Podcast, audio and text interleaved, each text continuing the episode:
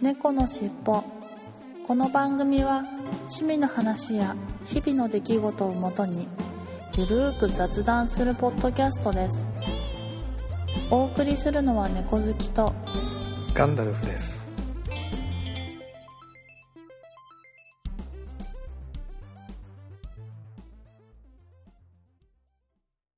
猫のしっぽ。猫のしっぽポッドキャスト第478回始まります。はい、始まります。よろしくお願いします。はい、よろしくお願いします。とこの週末というか3連休、台風でちょっと台台風14号で大変なことに各地なっていましたが、猫好きさんはいのお家の周辺は特に大丈夫？そうでした。ですね。多めが降ったぐらいで、う全ん、そこまでなんかすごいことはなかったかな。うん。はい。っていう印象ですけど、わかんないです。もしかしたらどっかで何かがあってるかもしれないけど。まあでも、うん。あんまりそんな情報入ってきてない感じですかね。まあね、ちょうど今日抜けるところ、もう抜けたぐらいかな、台風が。まだうんうんこっちの方土砂降りがたまにうん。ある感じですよね。ある感じですけどね。まあ明日ぐらいにはさすがに落ち着いてうんうん。いるかなと思うんですが、うん。いやーとにかく昨日の夜とか雨がすごかったっていうぐらいで、あとこっちの方は特にまあ被害は当然出なかったんですが、うん。うん、そうです風もまあちょっと暴風というか、風も確かに強かったんですけど、うんうんうん。うん、まあまあ、あのーなんとかかんとかしのげたかな、ということで、そうですね。うんうんえ九九州の方とか、ね、被害に遭われた方はお見舞い申し上げますということなんですけれども、違う方がやっぱりすごかったみたいですね。結構川が氾濫したりとか、土うん砂崩れとか。うまあまあ、あん。のーね、リスナーの皆様、あの被害がないことをお祈りしてます。はいとい。う感じで、本編に行ってみたいと思います。はーい。猫のしっぽ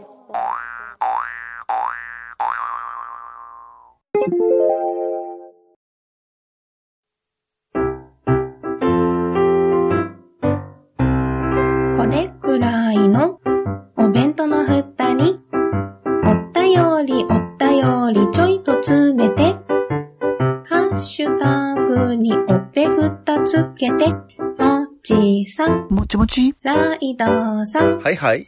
ゆかさん、呼んだ？八部九夫さん、小躍りしましょう。ネタの滑ったくまさん、滑ってないわ声の通ったグリーン、そんな。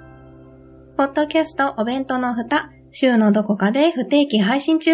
ゆるっと聞いてね。はい、それでは今週の本編に行ってみたいと思います。はい。今週の本編ですが、えーっと、まあ、例によってね、ネタ切れというか、で、ちょっと思いついた、私の方から日頃ちょっと疑問に思っているようなはい。お話をちょっとネタにしてみようと思いました。えーはい。今回の本編は雨戸の話ということで、はい。猫好きさん、普段雨戸とか使われてますか？あーんと、はい。あのー自分的な習慣で言うと、はい。なんか、あ、まあ、てか、まあ、住んでた環境なのかな。えええええなんか北海道で私が住んでいた、ほぼほぼ住んでいたのはなんかすごいボロボロのアパートだったんですけど、えはい。そこのアパートは20窓はあったけど雨戸っていうものはなかったんですよね。はいはいはいはい。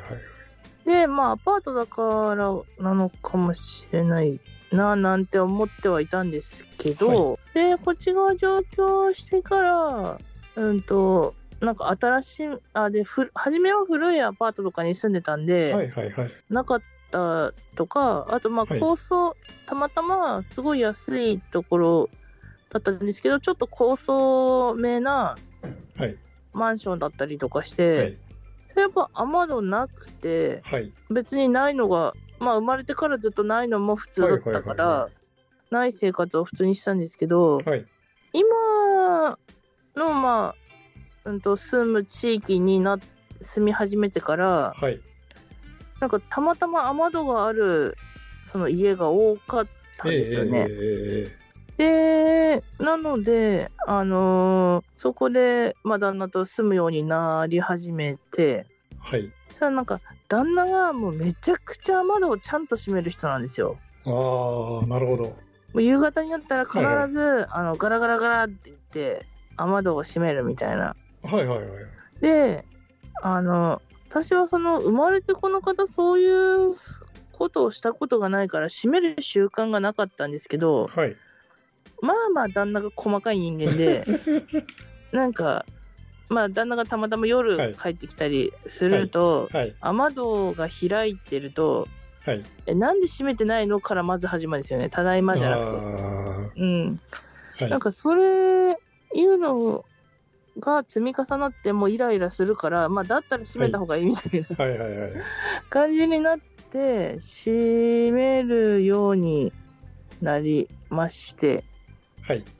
うん。なので、うんと、ここ10年ぐらいは、あのー閉めてちゃんと生活してます。閉めたり開いたりして。はいはいはいはい。はい。うん、ちゃんと利用して生活してるかな、あの、夜になると、うん、夜になると雨戸を閉めて、朝になると雨戸を開けて開けるみたいな窓を開ける。と。はい。はい。はい。いう感じですかね。あ、まあなるほどでも、うん。うんそう、あーうん、どうだろう。あー結婚したての時はもううるさかった。旦那は。けど、だんだん私がやらないことが増えて、でもって夜帰ってきたりすると、雨戸閉める音って結構するじゃないですか。響く。あー結構響きますよね。うんガラガラ、ガラガラガガラガラガラっラっていうて。感じで。はいはい。それで、なんかだ、その、なんか、あ、そう、何度か旦那と大喧嘩してるんですよね。その雨戸に関して。はいはいはいはい。その、旦那は防犯で閉めろって言うけど、はい。その、防犯だけじゃなく、その、夜に閉めるということにより、はい。あまあ、し私が夕方に閉めとけばいいだけの話なんですけど、はい。その、閉めると音がするから、周りのご近所さんにすごい迷惑がかかるから、はい。やめた方がいいってはい。いう話をして、はい。で、あ、なので、そのけ結果、今、うんと、5年、結婚して5年間ぐらいは、もう必ず全部閉めていたけど、はい。最近は、うんと、ベランダとかは閉めてなくて、はいはいはい。寝る寝室だけは必ずうん。閉める。うんっていう感じにしてるかな？なるほどはいうん。どうしてます？ガンダムさんち。あ、えっとですね、まあ、そもそも猫好きさんと一緒で、あの、ん私も島根の実家に住んでいた頃は、うん。普通の民家だったんですけど、アパートとかうんマンションとかではなくて、うん。えーまあ田舎のことですから普通の民家だったんですけど、雨戸がな、なかったんですよね。やっぱり北海道と一緒かどうかわかんないですけど。うん。なのでやっぱり雨戸を閉めるという習慣がほぼほぼないうん。ですね。なかったですね。そうですよね。う。うんん。まあその子供の頃からそういう感じだったので、雨戸を閉めるという習慣がなくて、うん。で、まあ東京、まあ関東地方に出てきて就職して、うん。まあ雨戸があるアパートに住んだりとか、うん。まあ今は、まあ、マンション住まいなんですけど、うん。うちのマンションやっぱり北側の、あの、通路側は、一応なんか、えっと、シャシャッターって言ったらおかしいですけど、うん。あの、アルミのブラインドみたいな感じの雨戸が、はいはい。はい。レバーでパカッとし、しあの、斜めに閉まるみたいな、あ、スリット。スリスリットが斜めに閉まるみたいな雨戸は、北側の通路側にはあるんですけど、それは雨戸っていうか、なんか、まあそういう、まあ雨戸に似たようなものがへえ。あるんですけど、いわゆるあの、引き戸みたいな雨戸はないですよね。あ、はいはいはい。で、南側のベランダは当然もう窓だけなので、雨戸もなくて、網戸がついてるだけっていう感じ。うんうんうんうんですから、雨戸を閉めるっていうのが、いまだ、いまだにやっぱり雨戸を閉めるっていうことはないですね。ああ。なので夜はしょうがないので遮光カーテンを引いて、はいはいはい。雨戸、雨戸代わりって言っておかしいですけど、まあ、うんうん。うん、もう、室内の光が漏れないように、逆に、うんうんうん。あの、カーテンを引くっていうことぐらいしかやらなくて、雨戸っていう概念がやっぱり、私の中でもないんですよ。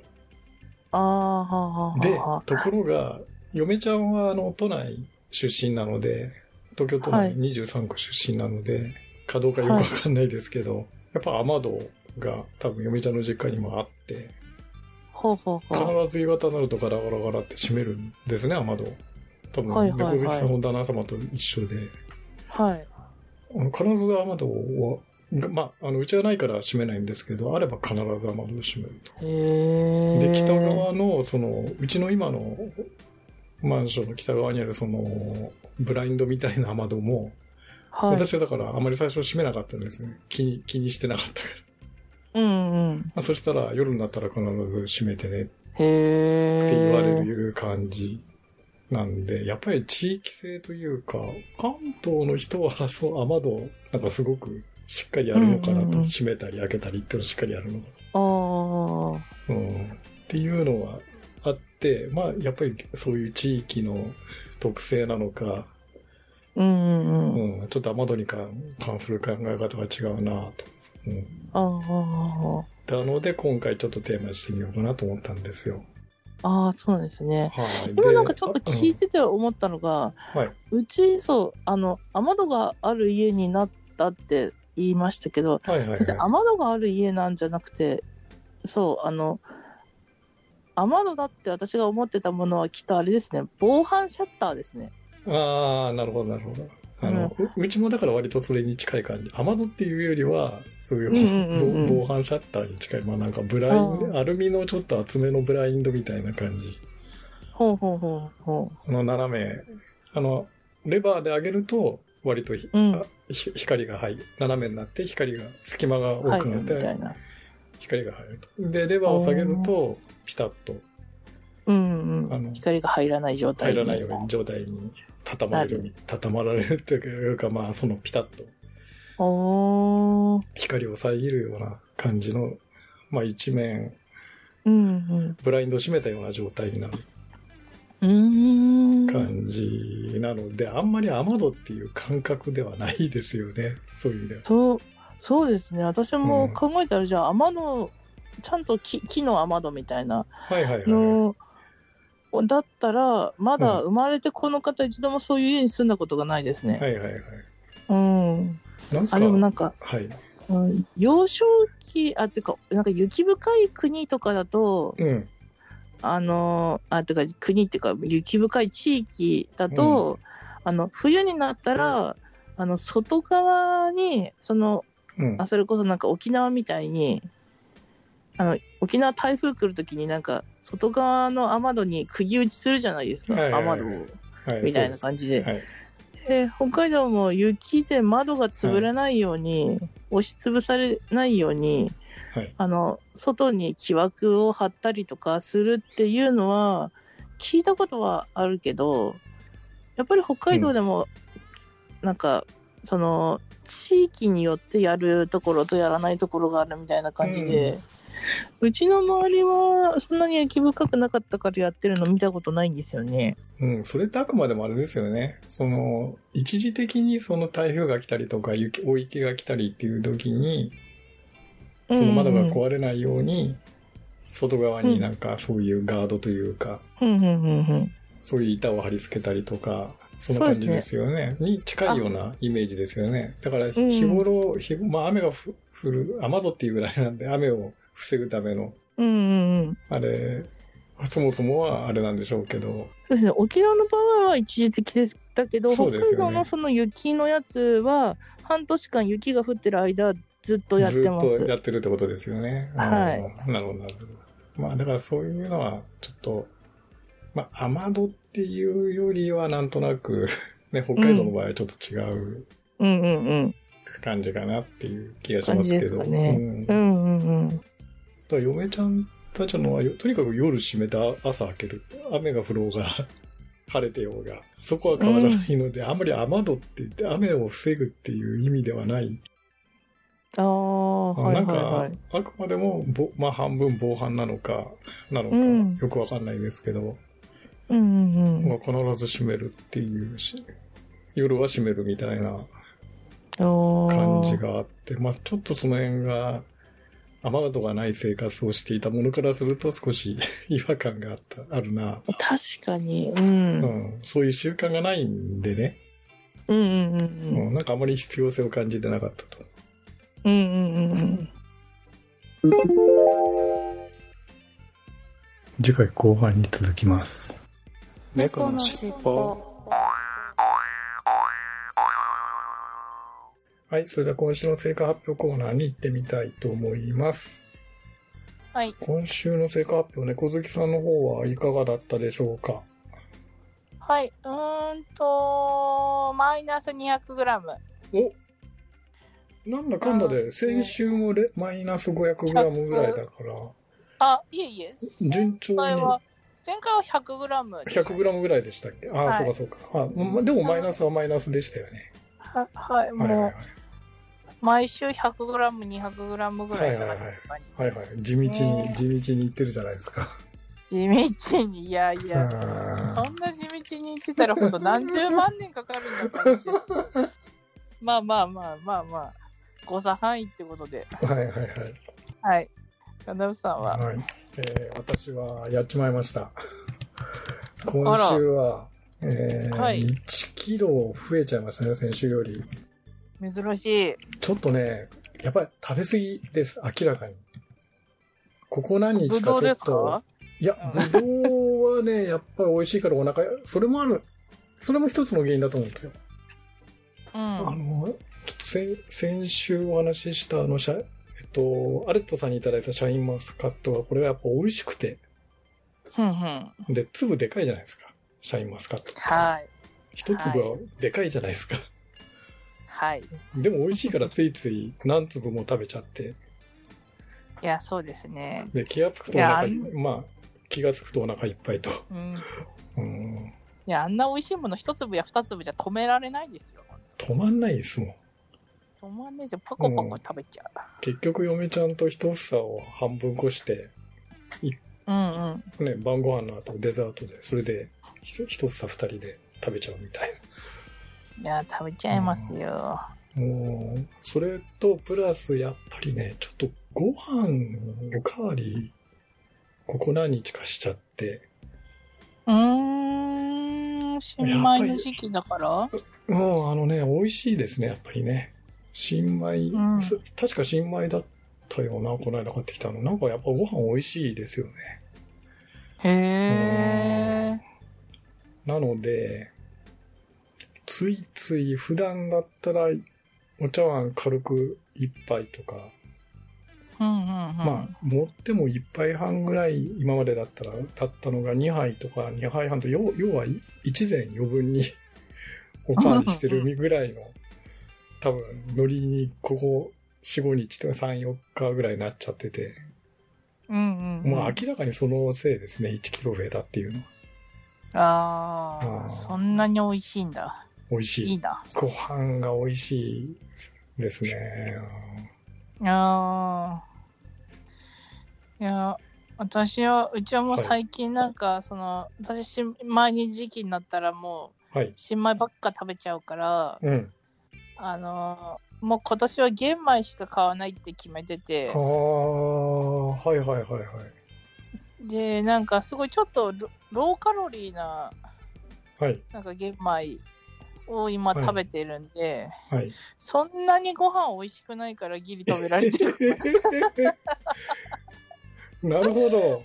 うんはい。あえて美味しくな、なさげにして、うん。はい。抑えてるっていう。抑えているという。はい、感じですかね。じゃあ確かに新米だともうバンバンいっちゃいますね。それだとね。いや肌引きかなバ。ンバンいきますよ。もう3杯、4杯。はい、いっちゃうよね、どん。どんいっちゃうから。怖怖いからうんうんうんうんいや、いや、でなので、も食べたいな。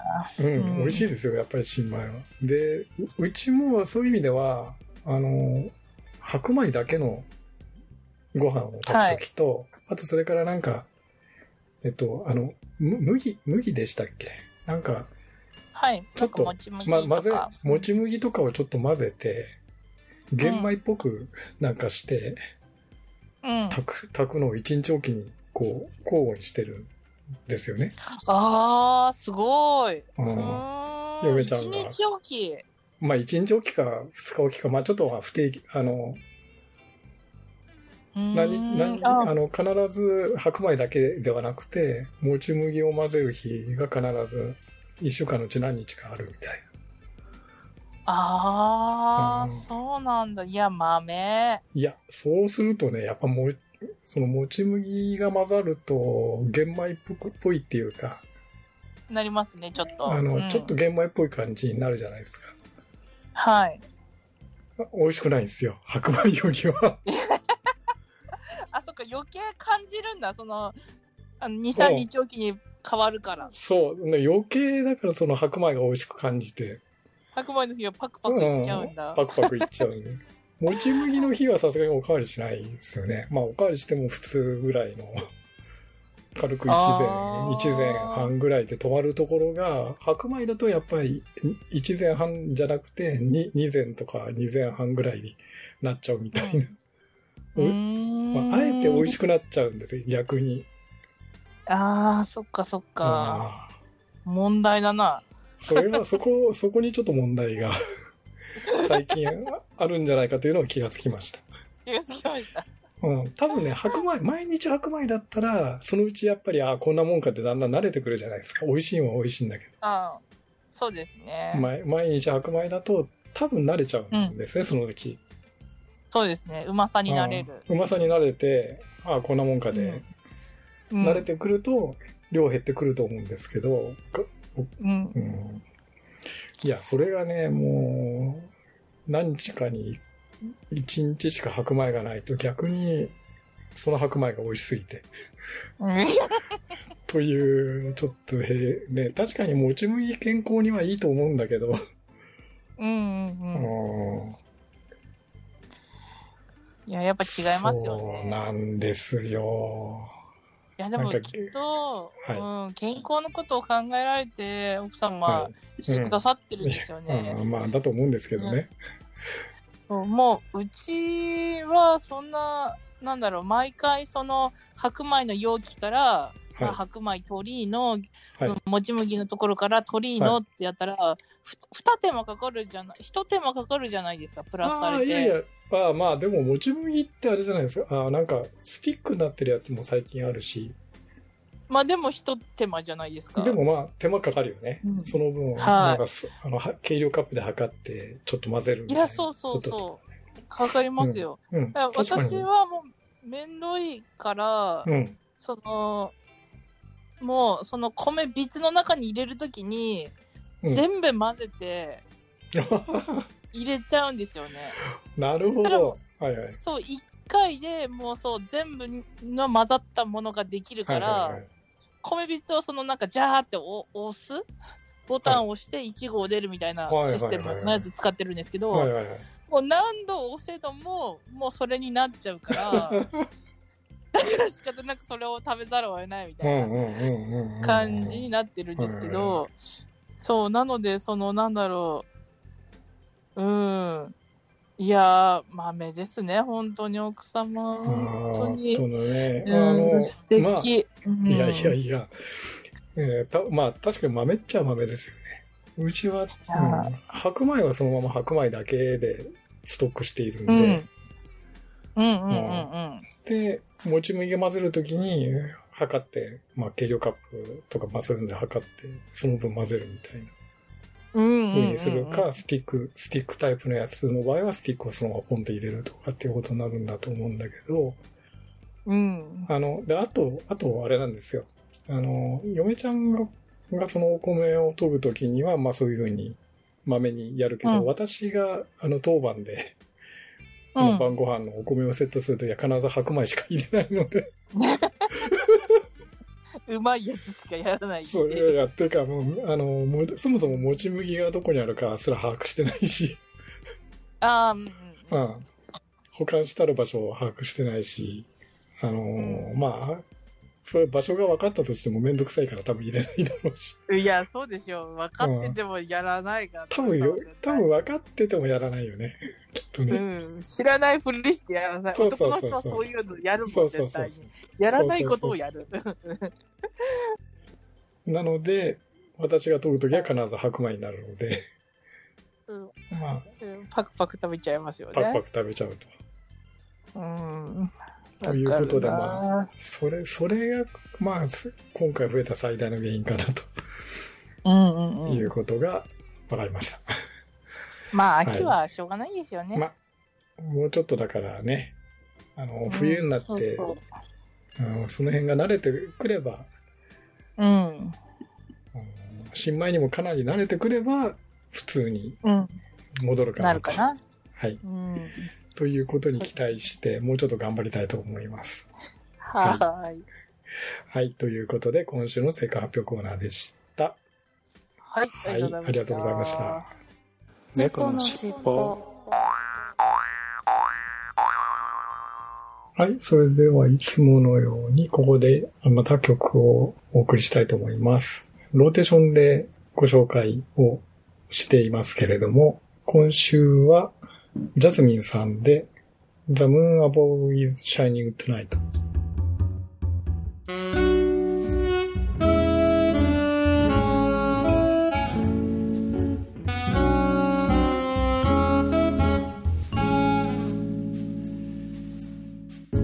Did you say we ate too much?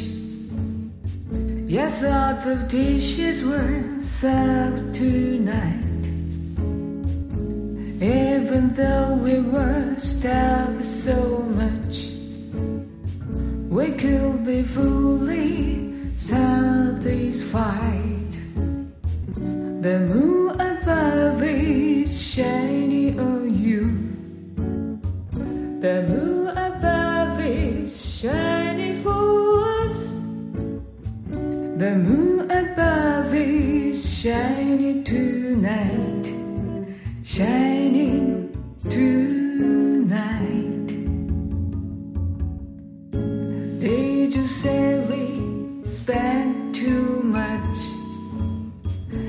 shop around in the town tonight.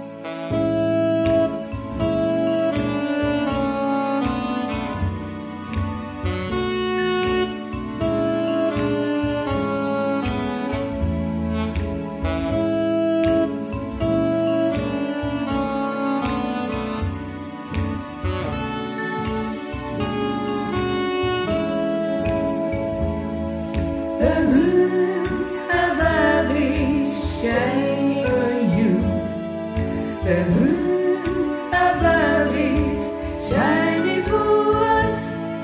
The moon above is shining tonight. Shining tonight. Did you say we tried too much?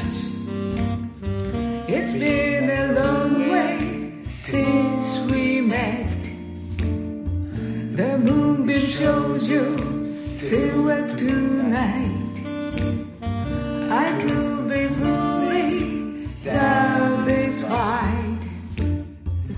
and blue.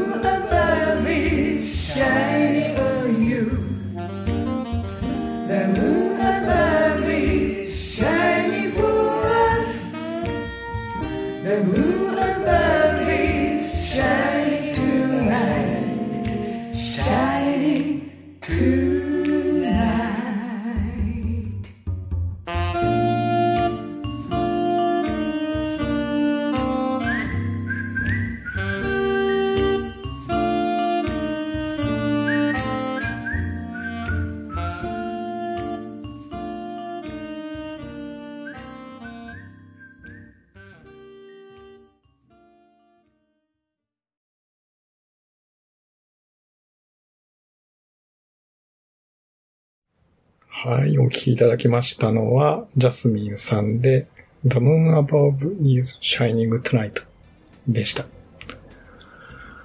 いやー、もう先日、中秋の名月でとっても綺麗な月が見えたんですけれども、まさに秋の夜長にぴったりの月を見ながら聞くにはぴったりのムーディーな曲だったと思います。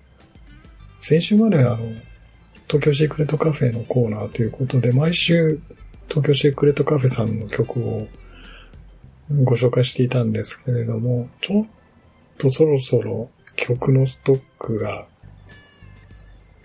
なくなりそうということなので、また新しい曲が少し溜まるまでは、各週か月に1回ぐらいのペースで、えー東京シークレットカフェさんのコーナーは、ご紹介していこうかなということで、当面は、この今週の1曲は、えローテーションで、必ず何かかけ、いただいて、ご提供いただいている曲を、必ず1曲はかけてみたいな、というふうに思いますので、うんぜひ、今後ともそういう形でお楽しみいただければな、というふうに思います。えーまあ、今週はお休みだったんですが、来週は東京シークレットカフェさんの新しい組曲の、えー曲もご紹介できるかなというふうに思ってます。はい、そして、先々週から繰り返し告知をさせていただいてますが、今度の10月8日に、ユーカアソシエツさんのライブがあります。10月8日ということで、108の煩悩というタイトルのライブで、都内、東中野のライブバーオルトスピーカーで12時半開演ということで、えー13時スタートのライブ、え福野トリオさんとの共演のライブになりますね。はい。えいつものように、ポッドキャストの概要欄、ショーノートの方に、えリンクを貼っておきますので、えーぜひ、場所とか、オルトスピーカーの場所とかですね、えーあと、有料配信もありますので、えーぜひ、当日行けないという方は、ぜひ、有料配信の方もご検討いただければなと思います。えーライブの方は、料金2500円ですが、有料配信の方は1000円安い1500円ということになってます。はい。有料配信は見逃し配信が1ヶ月間なので、10月8日から11月8日の間、1ヶ月間、まあ、聞けると。ご覧になれるということなので、ぜひ、有料配信の方もご興味のある方は申し込んでいただければな、というふうに思います。はい、ということで、ユーコアソシエイツさんのライブの告知でした。はい、ということで、今週の一曲コーナーでした。ありがとうございました。猫のしっぽ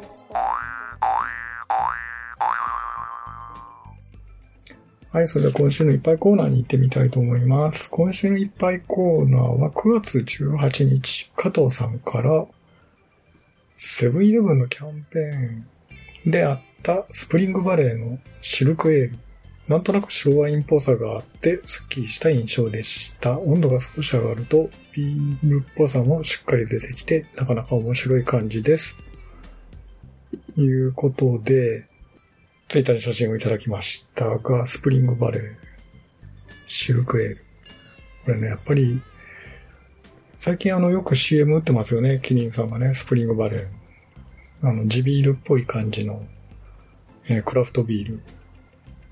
いわゆるクラフトビールだと思うんですけれども、このシルクエールっていうのを、これ、ね、なんか美味しそうですね。はい。白ワインっぽい感じがすると。うん。いやいやいや、ちょっと飲んでみたいな。はい。ありがとうございます。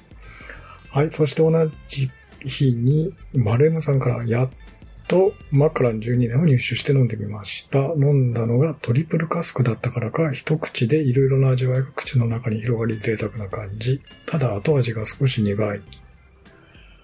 ということで、もうやっとマカラン入手されたと。いや、トリプルカスクってこれ、もう、これちょっと、ね、ノーマルよりはお高めのやつじゃないですかね。後味がちょっと、あの、苦かったということで、あの、これね、うん。真っからノーマルなのはそんなに苦い感じしなかった記憶があるんですけれどもね。はい。いや、ぜひ、これまた、チャンスがあればノーマル版も、トリプルカスクじゃない普通のマッカラ12年も飲んでみていただければな、というふうに思います。ではありがとうございます。はい。ということで、今週のいっぱいコーナーでした。ありがとうございました。猫のしっぽはい、それでは今週のいただいたお便りコーナーに行ってみたいと思います。今週のいただいたお便りコーナーですが、いつものようにツイッターのハッシュタグシャープ猫のしっぽとアットマーキャッツテルポッドキャストにいただいたメッセージをご紹介していきたいと思います。前回の収録からちょっとね、時間が短かったので、1通だけですね。9月20日、ケンチさんから477回拝聴ぼつぼつ気候も良くなってきたので、歩くポテンシャルを上げないと思いつつ、点々、一旦落ちると上がりませんね、といただきました。はい、ありがとうございます。そうですね。あのぜひ、少しね、涼しくなってきたので、早歩きもいいのかな、と思いながら、なかなか私もペース上がらないですね。だらだら。夏に癖のついたダラダラ歩きになってるんで、おっしゃる通り、少しポテンシャルを上げて、私も歩きたいな、というふうに思います。はい、ありがとうございます。はい。ということで、今週のいただいたお便りコーナーでした。ありがとうございました。猫のしっぽ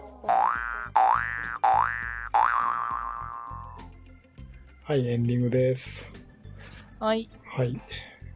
今週はいわゆるシルバーウィーク、てかまあ連休が続きますよね。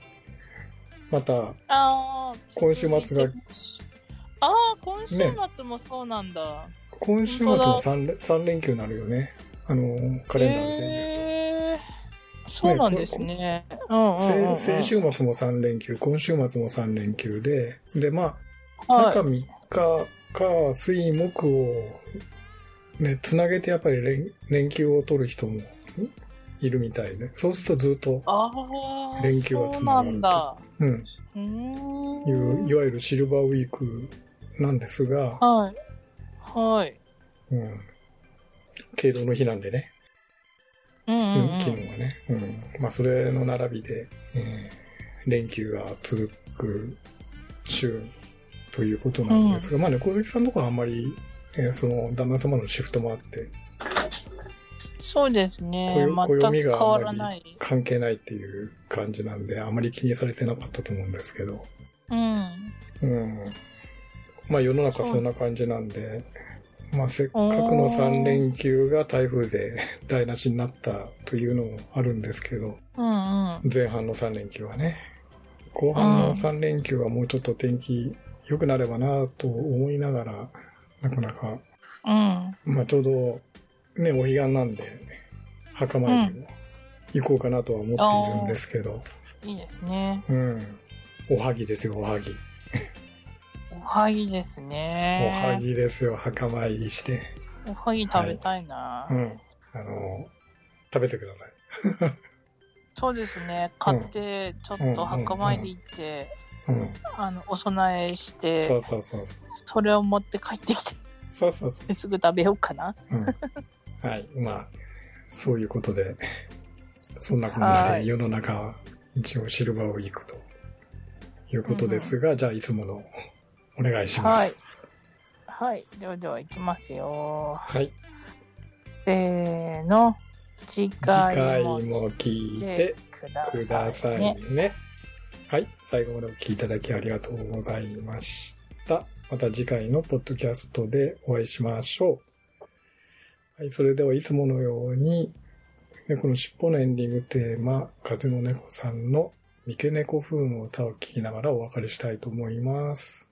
それでは失礼します。はい、失礼します。